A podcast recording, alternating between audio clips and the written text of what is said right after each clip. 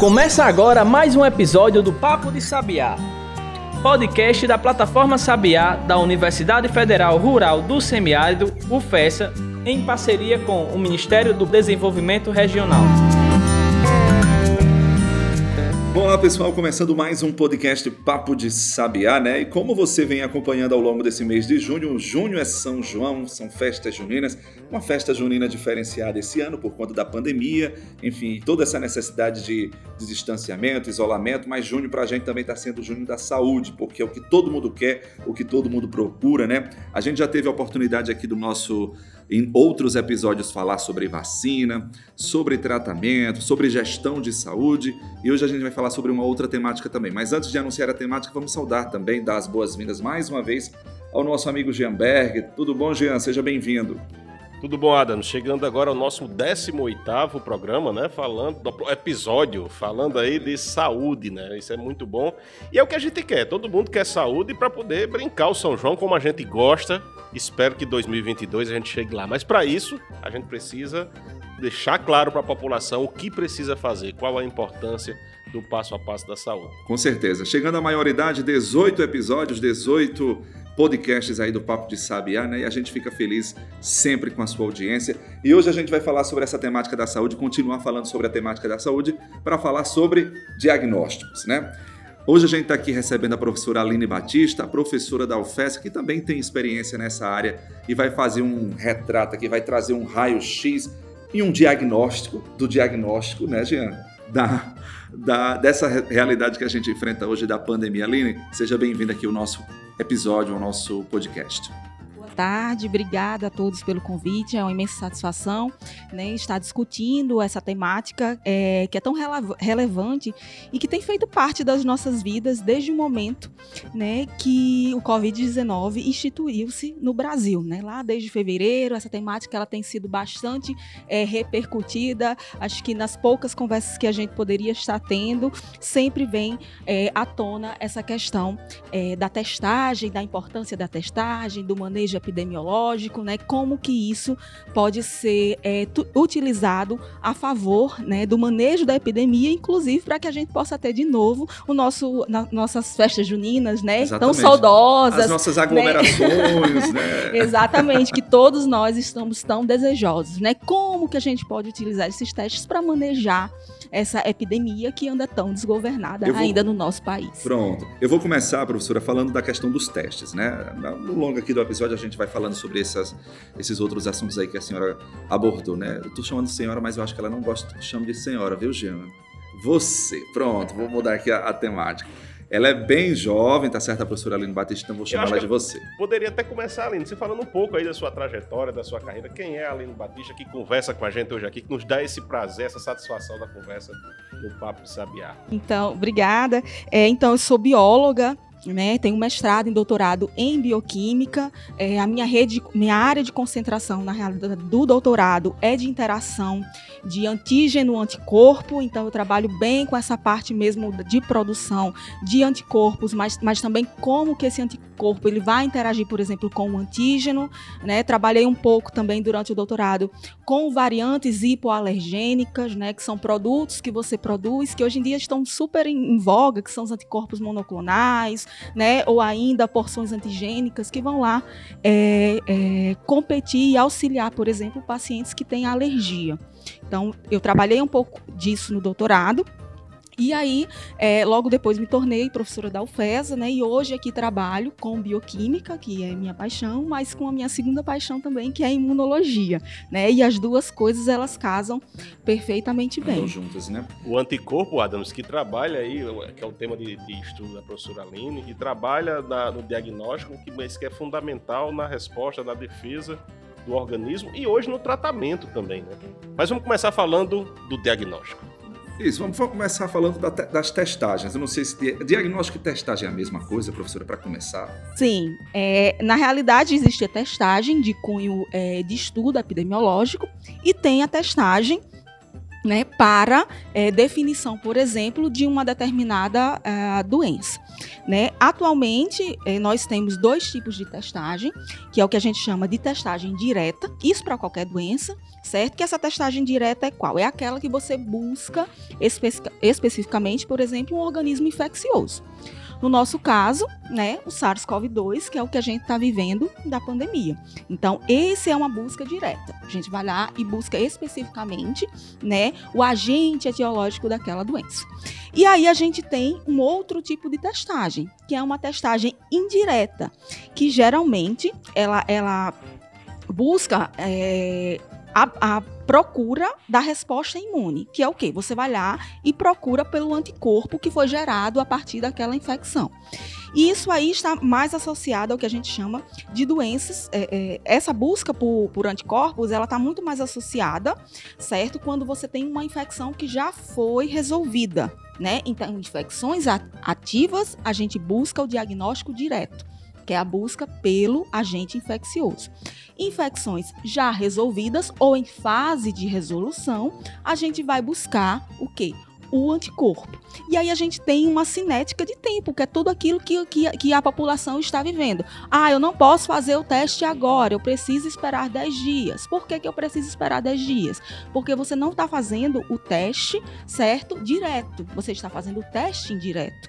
Então você precisa que a sua resposta imune ela seja montada, você precisa produzir anticorpo para que lá você consiga é, identificar esse anticorpo e dizer se você teve ou não um contato. Tem toda uma logística nesse sentido, né? Todo um funcionamento, porque uma das coisas mais que mais preocupam hoje são a, a, a, os falsos negativos ou os falsos positivos, né, professora?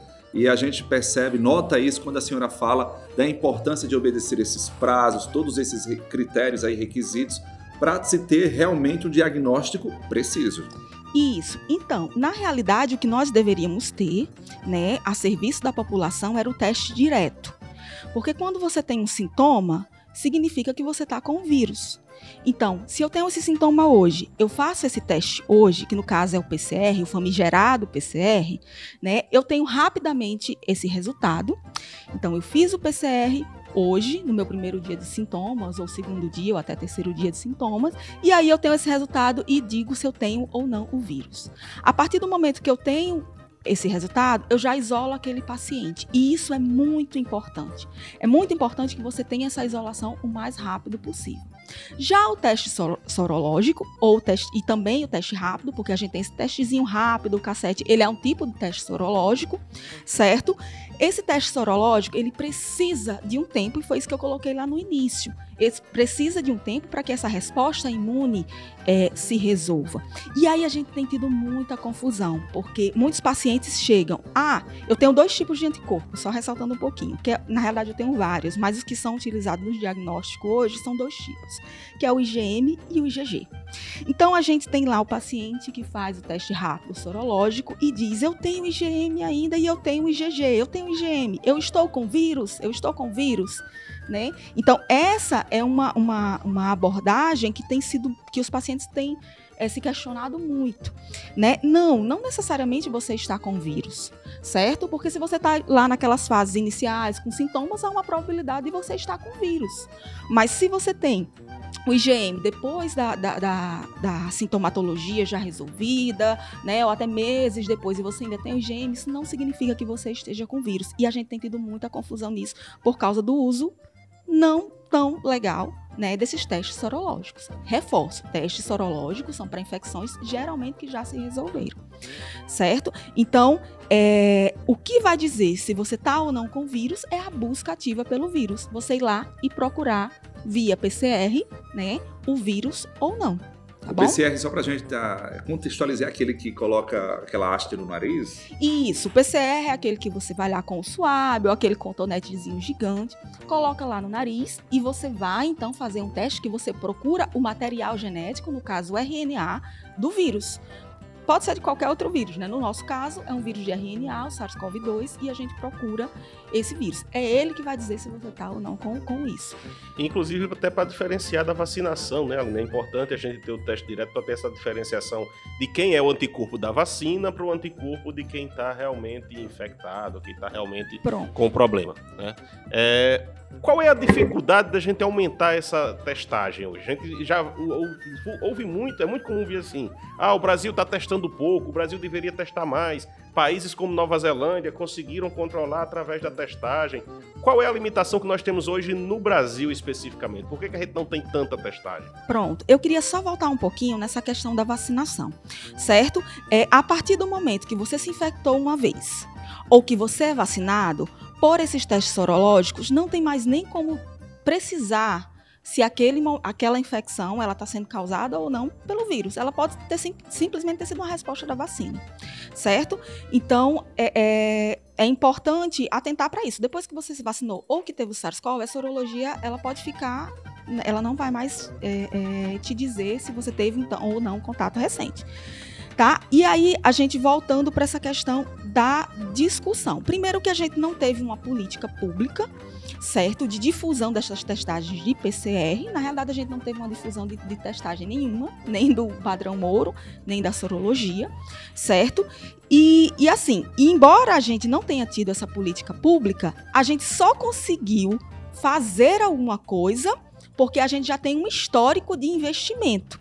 E aí eu vou explicitar um histórico de investimento é, específico, que foi a questão da instituição da rede de vigilância molecular ou rede de vigilância genética, certo? Que foi instituída a partir da introdução da nova variante do H1N1 em 2009. Então, em 2009, o que é que aconteceu? O Brasil não tinha infraestrutura de testagem, né? E a gente inclui testagem, mas a gente também inclui é, essas, uh, como é que eu posso dizer, esses, esses mecanismos de você ficar é, rastreando, por exemplo, a entrada de variantes, né? A vigilância é, epidemiológica molecular em si, certo? Então, é, o que é que aconteceu? Com a entrada do H1N1, né, instituiu-se que, que o Brasil deveria ter uma rede mínima de LACENS, né, que são laboratórios é, é, regionais ali e aí, então, cada estado recebeu um financiamento para ter um LACEN, porque o RN, então, por exemplo, que é o nosso estado, não tinha esse LACEN. Fortaleceu-se, então, a Fiocruz, que é um laboratório de vigilância em nível nacional, e dois regionais, é, um em Minas Gerais, certo? E Evandro Chagas no Pará. Então, a gente só tem essa estrutura mínima por conta da, do investimento que foi feito lá com a entrada do H1N1 em 2009. Então, a gente acabou tendo essa, essa, essa é, estruturação. Mas isso a gente se preparou, por exemplo, para fazer 60 mil testes anuais, que foi o que aconteceu com H1N1. Não para fazer 60 mil testes diários. Né, a nível de Brasil, que é o que vem acontecendo aí nessa segunda onda eterna, né, quase terceira, que, que já está assim exatamente. Então, é, a, a, o nosso aporte era esse. E aí, só que junto com esses financiamentos da H1N1, né, em 2009, a gente também teve o aparelhamento das universidades. Né? Então, a partir disso, houve financiamentos, por exemplo, de material, de equipamentos. Né? Quando você tinha lá um, um professor, um pesquisador, levava, por exemplo, um projeto que estava associado a, a, a, algum equipamento, alguma infraestrutura de laboratório para vigilância genética e epidemiológica, ele logo ele era aprovado. Então, por exemplo, isso fez com que a gente é, é, estruturasse a UFRN, né? até a própria UFESA tem um outro equipamento que, que, que pode contribuir nisso. Então, é, e aí é o que vai acontecendo, o que tem acontecido hoje, né? Majoritariamente, as testagens, principalmente no início da pandemia, eram feitas pelas universidades, porque houve essa estruturação e a universidade, como é, é da sua origem, né, é a instituição que acaba produzindo recursos humanos, produzindo pessoal que tem capacidade de responder rapidamente, né, a essa demanda, né? Outra coisa, a gente teve uma estruturação das próprias universidades, não é à toa que a gente queria, por exemplo, inserir cursos de biotecnologia ou de nanobiotecnologia, né? A gente teve vários desses cursos nos últimos 15 anos e não era à toa, a gente precisava criar mão de obra, né, recursos humanos que pudessem responder né, ao país, né, a, a, a grandiosidade do Brasil em termos de tecnologia. Forma-se mão de obra, forma-se pessoas né, capacitadas, e aí você coloca infraestrutura. Formamos um, um, um, recursos humanos, e aí só que na hora de realmente fortalecer e de ter políticas públicas, por exemplo, para instituir né, é, é, centros de tecnologia, a gente não teve mais. Paramos Parou, aí. Né? Né? Temos muito, muitos recursos humanos, que inclusive é o que está acontecendo nos últimos dois anos, que são as fugas de cérebros né, do Brasil, e a gente poderia ter dado uma resposta brilhante, porque a gente tem recursos humanos, desde que a gente tivesse políticas públicas né, de capilarização é, desses, desses é, centros de controle. Incentivos, né, professora, nesse sentido. Bom, a gente está ouvindo aqui a professora Aline Batista falando sobre essa questão de diagnósticos, testes, é, dentro do nosso Júnior Saúde, né, vamos dizer assim. Vamos fazer uma pausa aqui no nosso podcast, daqui a pouco a gente volta. Pensou em vitrine tecnológica? Acesse plataformasabiá.com. Quer ficar por dentro de editais de inovação e empreendedorismo? É plataformasabiá.com. Agora, se você quer saber de cursos de capacitação, o endereço é plataformasabiá.com. Para o pesquisador, gestor e empreendedor moderno, o caminho é um só: plataformasabiá.com. Acesse agora mesmo e baixe o nosso aplicativo.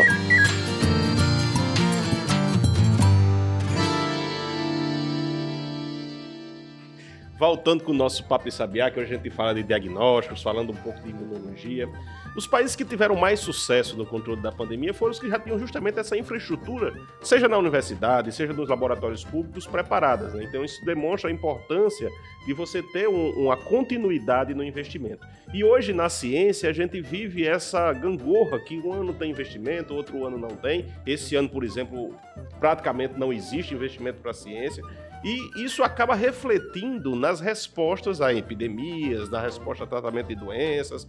Na sua opinião, como é que está hoje essa, esse potencial da universidade? Você já falou um pouco dessa importância pra, da universidade, mas falou também da fuga dos cérebros, o que parece uma coisa distante, mas é aquele aluno que saiu daqui e foi embora trabalhar nos Estados Unidos, foi embora trabalhar em outra região, porque não tinha uma infraestrutura adequada para ficar. E, e a gente vezes... só percebe a importância, Adams, na hora que falta. É. E esse aluno vai, às vezes, de forma temporária, mas vê a, a, a, o caos que está no país, né, no seu país de origem, e recebe estímulos para ficar lá fora e ele fica lá. Né? É, é, ou seja, a gente segue numa, numa, numa cadeia de investimentos. Esse aluno faz uma graduação, faz uma pós-graduação, a nação, os brasileiros investindo nele, de certa forma, para ele ficar aqui e no final das contas ele recebe uma condição melhor, tem uma oportunidade melhor de trabalho, vai fazer o quê? Vai, obviamente, fugir, né? Fugir não, assim, eu vou utilizar um outro termo, vai aproveitar a oportunidade onde, onde é melhor, né? Então, assim, eu, eu não tiro nenhum, não culpo nenhum aluno que faz isso, sabe? Eu acho que cada um faz, realmente busca as suas melhoras nesse sentido. E aí eu queria, professora, que você fizesse um pouco essa associação da importância desse investimento para esse momento e também para momentos futuros. Como é que a gente pode se preparar investindo na ciência para o país ter uma resposta mais efetiva, nesse caso ainda e nos próximos? É, nós chegamos numa temática que é muito difícil, né, para o aluno que sonhou, para o aluno que quis é, trabalhar com ciência no Brasil, é, definitivamente. Eu até me emociono porque isso é muito difícil para mim, que já tenho de certa forma um, uma carreira é, profissional iniciada, para mim tem sido muito difícil. Imagine para o aluno que apostou numa pós-graduação, né, e que não e que não encontrou é, alento para dar fluidez, né, à sua capacidade intelectual, à sua capacidade de produção né, intelectual, isso é muito difícil e isso tem levado a um adoecimento muito grande da pós-graduação. É uma temática muito difícil. Tem até uma pesquisa que é. saiu recentemente dizendo que os brasileiros nessa faixa etária, os jovens de 15 a 29 anos, eles estão mais tristes, mais infelizes e sem perspectivas, né? Então é, é muito complicado. Então, assim, é... aí a gente tentando, tô tentando até voltar um pouco, né? Mas é, algumas pessoas têm conseguido sair, né? E realmente é muito difícil você querer voltar. Porque, por exemplo, você chega num centro de pesquisa nos Estados Unidos, você quer fazer uma, um, uma pesquisa, né? Eu falo dos Estados Unidos ou alguns, algum conhecimento que eu tenho na França, enfim. E você chega nos Estados Unidos, você quer fazer uma pesquisa, você vai lá na geladeira, você pega o, o kit que você quer e você vai lá e faz a sua pesquisa. Né? Aqui no Brasil a gente precisava ainda estruturar um projeto e tudo, e a gente tinha algum financiamento. Hoje em dia a gente não tem financiamento de absolutamente nada. Né? Nós tivemos um corte aí é, muito abrupto para as universidades. Tem universidade que está fechando, que não, tá, tá, não vai conseguir pagar água de, de é, conta de água e luz, né? Como que a gente vai, como que a gente vai investir em pesquisa?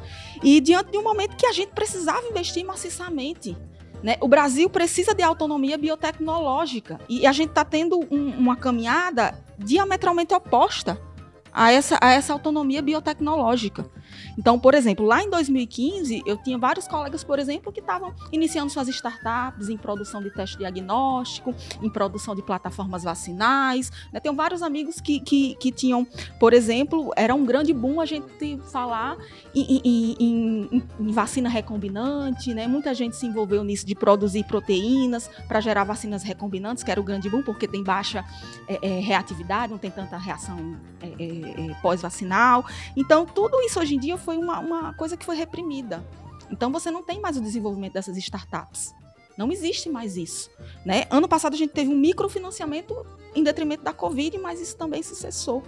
Porque é muito um... isolado, né? Exatamente. Então, então assim, e, e, o financiamento ele foi muito mais voltado a, a pouca coisa que teve para testagem. Então, a, UFR, a UFRJ pegou algumas coisas, né? A USP, a UFRN, enfim. Algumas universidades acabaram pegando alguns recursos por conta, por conta dessa testagem. Né? Então, o que, que acontece? Hoje, a gente tem um ano, quase um ano e quatro meses da pandemia instalada. Nem a testagem ideal, que é PCR, infraestrutura de testagem ideal de PCR, a gente não tem. E a gente não tem, num horizonte próximo, nenhuma ação política pública que possibilite, pelo menos, a gente atender essa demanda reprimida da sociedade, que é essa testagem de qualidade via PCR, porque você testa quem teve Covid, testa as pessoas próximas. Se você tem um resultado hoje, você isola e evita a disseminação do, do vírus. E aí, só pegando a, a, fala do professor Jean, por exemplo, a Austrália, Nova Zelândia, né? É, não me recordo agora, mas eu acho que a Austrália tem 2,5% da população vacinada, e a Nova Zelândia, que foi o expoente de controle do vírus, tem em torno de 5% da população vacinada. E lá eles já têm a vida deles normais, está todo mundo na praia, ah, está é. todo mundo vivendo Inclusive, as coisas. É Por quê? Por questões de controle epidemiológico e de políticas públicas de controle do vírus. A vacina não foi tão necessária. Talvez seja necessária para abrir, porque outros países no mundo né, estão contaminados, então para você receber pessoas, isso sim. Mas a vida deles já está tranquilíssima há meses. Com certeza. Porque o quê? Isso. Máscara, Inclusive, testagem. professora, comentei isso no episódio passado, na, na presença da professora Andréa, que a Nova Zelândia tá, a Austrália realizou agora no mês de março, abril, acho que foi em março, um show para 13 mil pessoas. É, 13 mil pessoas, a gente imaginar, por exemplo, um show hoje no Brasil é, é, algo impossível ainda diante da, da problemática da situação que a gente tem hoje, né? Então mostra aí todas as estratégias, todo o planejamento, os esforços que essas nações estão fazendo e os resultados logo aparecem. Tá aí um bom exemplo disso. E só uma coisa, ninguém estava preparado. Ninguém estava preparado. Talvez eles tivessem alguma infraestrutura associada a outras doenças, né? Mas ninguém estava preparado e todo mundo teve que se preparar. Pois é. Bom, nós estamos aqui conversando com a professora Aline Batista, professora da UFESA, falando sobre diagnóstico, testagens, né? Vamos para mais uma pausa, daqui a pouco a gente volta. Acesse plataformasabiá.com e baixe nosso aplicativo. Então, Aline, voltando com o Papo de Sabiá, a gente mais uma vez traz essa temática da continuidade do investimento das, das universidades, da importância da formação. Além da, da, da, da estrutura de ter o laboratório, de ter o equipamento, é importante ter as pessoas. E como é que você vê hoje essa formação dentro das nossas universidades? A gente tem essa condição, como é que está esse, esse papel de formar o, o, o, profissional que tem o conhecimento técnico, mas também tem o conhecimento crítico? A universidade ela tem dado conta de fazer, exercer esse papel? É, Jean, eu posso falar um pouquinho, talvez, dentro do que eu vivo. Isso, da sua né? realidade mesmo. Então, assim, tem coisas que, que a universidade ela precisa se reestruturar e que, inclusive, é, são críticas né, que a gente faz autocríticas, né, é, coisas basilares, até mesmo de ciência, até mesmo de infraestrutura de aporte técnico. A primeira coisa, a gente precisa formar maciçamente estudantes é, com capacidade de avaliar artigos científicos e estudos, né? É, de avaliar, é, é, é, de saber como ler, como se conduz uma pesquisa científica. Isso ficou extremamente né? evidente Isso agora, fica... né? Com, nessa pandemia que então, Falta o artigo interpretar, né, professor? Isso, o artigo científico foi utilizado de forma extremamente errada em vários momentos. Então, Ou assim, distorceram, né, é, o que realmente o artigo vinha dizer. Então a gente vê profissionais, né, é, o, o, profissional top aí, né, e assim cometendo erros esdrúxulos né? Por falta, talvez, de desenvolver essa capacidade mesmo de perceber o que é a ciência. Então, e eu, e eu digo mais, né? A educação científica, ela tem que iniciar da base, inclusive. Ela não, não, não, o problema não é só do profissional, o, prof, o problema é de aporte mesmo científico, é, conjuntural, científico da sociedade, tá? É, a gente tem que trabalhar essa questão do aspecto educacional, da educação científica, e isso, isso é uma coisa que, que deve ser, ser incluída. É, no que diz respeito ao, ao profissional técnico, né, é outro cenário bastante difícil. Por quê? A infraestrutura que a gente vinha tendo nas universidades, a gente não tem mais. Os equipamentos que foram comprados há 8, 9, 10 anos, eles começam a precisar, por exemplo, é, é, de serem a, como é que então, posso... a reposição. Re, a reposição, né? Eles precisam e de material Eles e tudo. Começam a ficar obsoletos. Né? Obsoletos, né? exatamente. Então, e principalmente em ciência, o que a, o aporte científico que a gente produziu no último ano é bestial. Então a gente precisa estar atualizada. A ciência é hoje, é agora. Ela precisa de investimento, né? Então é, o aluno ele tem que ser inserido na prática e essa prática ela precisa de investimento. Se não existe investimento, a universidade ela vai ser sucateada, a qualidade de ensino ela decai e isso é um projeto. E, consequentemente, né? mais cérebros é um irão, irão, fugir. É, na realidade, a gente vai começar a não formar cérebros. A verdade é pior. É pior. É ainda, pior, né? porque a, a, a capacidade é, é, técnica e reflexiva, crítica, ela vai perdendo a qualidade e, infelizmente, o, o, que a gente construiu nos últimos anos vai passar a não mais existir. É, esse foi um momento extremamente importante para o país, é a expansão universitária, que o que se esperava era justamente isso, que na hora que eu tive a expansão, na hora que eu tive a universidade saindo das capitais, chegando no interior, isso levasse junto a tecnologia, levasse junto a inovação, levasse junto o desenvolvimento daquele local. A gente está falando aqui de saúde, mas isso serve para as diversas áreas, né? para as ciências agrárias, para o ensino, para as engenharias, para diversas áreas do conhecimento. Né? Só que faltou o segundo passo, que era essa estruturação, era esse investimento, que a gente precisa continuar na luta para que ele volte a acontecer, para que a gente volte a exercer o papel da universidade. Senão, a gente vai ficar o que, que você falou, professora, que é a dependência do externo. Quando se fala em IFA, é uma palavra que a gente tem repetido muito, né? É uma coisa que a gente criou uma dependência de outros países e cria-se no imaginário das pessoas que, não, isso é um, um complô mundial para derrubar o Brasil ou para derrubar quem esteja no poder. Não é bem assim. Né? O que faltou foi essa preparação de fato e, infelizmente, a gente caminha para aumentar essa distância. A gente aumenta, caminha para aumentar essa dependência dos países que pensam diferente, né? que fazem o investimento. Beleza, então. Bom, a gente está chegando aqui, caminhando para o final do nosso podcast, do nosso episódio de hoje, né? Desse Júnior Saúde. É, eu queria agradecer a participação da professora Aline Batista, que trouxe mais esclarecimentos, principalmente nessa área de testagem, né, de diagnóstico. Com certeza a gente tem uma nova ideia, sai daqui com uma outra realidade de qual, vamos dizer assim, um teste mais específico para isso. É claro né, que a gente precisa contar com os profissionais de saúde, que eles com certeza também podem dar uma melhor indicação, uma melhor orientação nesse sentido. E eu queria só colocar mais uma coisa, porque o assunto é extremamente vasto mas é importante, até mesmo acho que é, como, como para a população, o seguinte: você vacinou não significa que você não vai ter, você não vai ter o vírus. Né? Mesmo que você tenha anticorpos, você pode vir a contrair o vírus. Seja a cepa pela qual você é vacinada, ou hoje nesse mar de variantes que a gente está tendo. Nós temos novas variantes que podem servir de escape imunológico. Então, a vacinação ela evita a mortalidade e um adoecimento né, e um agravamento da doença Não necessariamente que você não possa pegar o vírus ou transmiti-lo.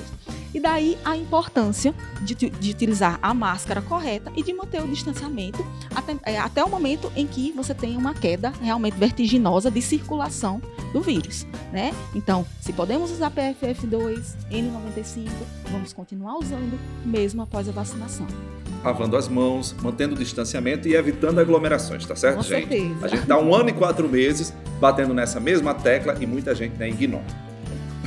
Vamos embora, né, Jean? Vamos lá. Bom, mais obrigado. Vez, é. Mais um episódio aí muito bom, com muita informação para a população. E espero que as pessoas abram o ouvido e a mente para as informações que a gente está gerando. Com certeza. Aline, muito obrigado. Parabéns aí pelo trabalho. Tamo junto. Obrigada, satisfação enorme conversar com vocês. Espero ter contribuído. Valeu, gente. Tchau, tchau. Até o nosso próximo episódio. Se cuidem. Tchau.